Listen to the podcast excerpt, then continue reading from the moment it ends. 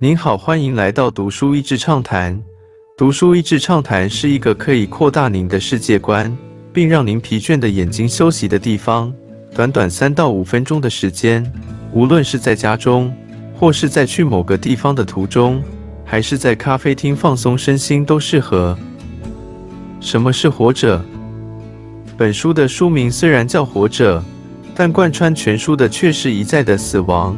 主角福贵身旁的人，在他的一生中接连死去，到头来老了的福贵只剩下一头也叫福贵的牛，坐在阳光下回忆自己的一生。楚奇说：“我们活着是为了开心的燃烧生命，做无悔的事，让自己在有生之年过得快乐。活着是一件既简单又困难的事，平淡度日，活在当下，听起来简单，但也无比困难。”这种矛盾也不是你能够控制的，是因为有些事你无法左右，只能深陷其中。你除了直面挑战以外，别无选择。回忆过往，福贵回忆的过去，从他的少年时代开始，家境原本殷实的他，却因年少轻狂而沉迷赌博，输得精光。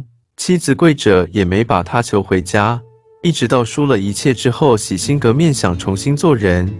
父亲却过世了。时间一转到了国共内战，福贵运气不佳，被拉去抓壮丁。历经战争的考验，总算是没把命给丢了。一回到家，妈妈却早已去世，女儿也因发了高烧变成哑巴。看似困难重重的人生，却在这里有了更加困顿的转折。医院为了救县长夫人，把他独子的血活活抽钱。接着，在人民公社时代，食物与生活越来越缺乏与艰困，妻子在此时患上软骨并需要人照顾。好不容易为女儿讨了亲事，哑女却死于产后出血。没多久，他的妻子也随女儿一并离开世界，留下他和女婿一起养孩子。女婿在工作时被水泥板砸扁，孙子长大了听话懂事。但七岁时因饥饿贫穷吃多了豆子，撑死了。到最后只剩福贵一人。福贵，鸡养大了就变成了鹅，鹅养大了就变成了羊，羊养大了就变成了牛。为什么要活着？福贵的一生遭遇了种种苦难，是很多人一辈子也凑不全的。然而他却从来没有过“我为何要活着”这样的质疑。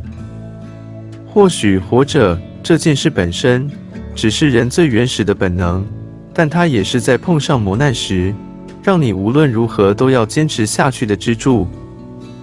面对万千无奈艰辛，无论如何终将一死的命运，为何还要努力活着？这个问题的回答或许不是什么高尚的道理，仅仅是想要活着罢了。这部作品的题目叫做《活着》。作为一个词语，“活着”在中国的语言里充满了力量。它的力量不是来自于喊叫，也不是来自于进攻，而是忍受，去忍受生命赋予我们的责任，去忍受现实给予我们的幸福和苦难，无聊和平庸。余华，今天的内容就到此为止了。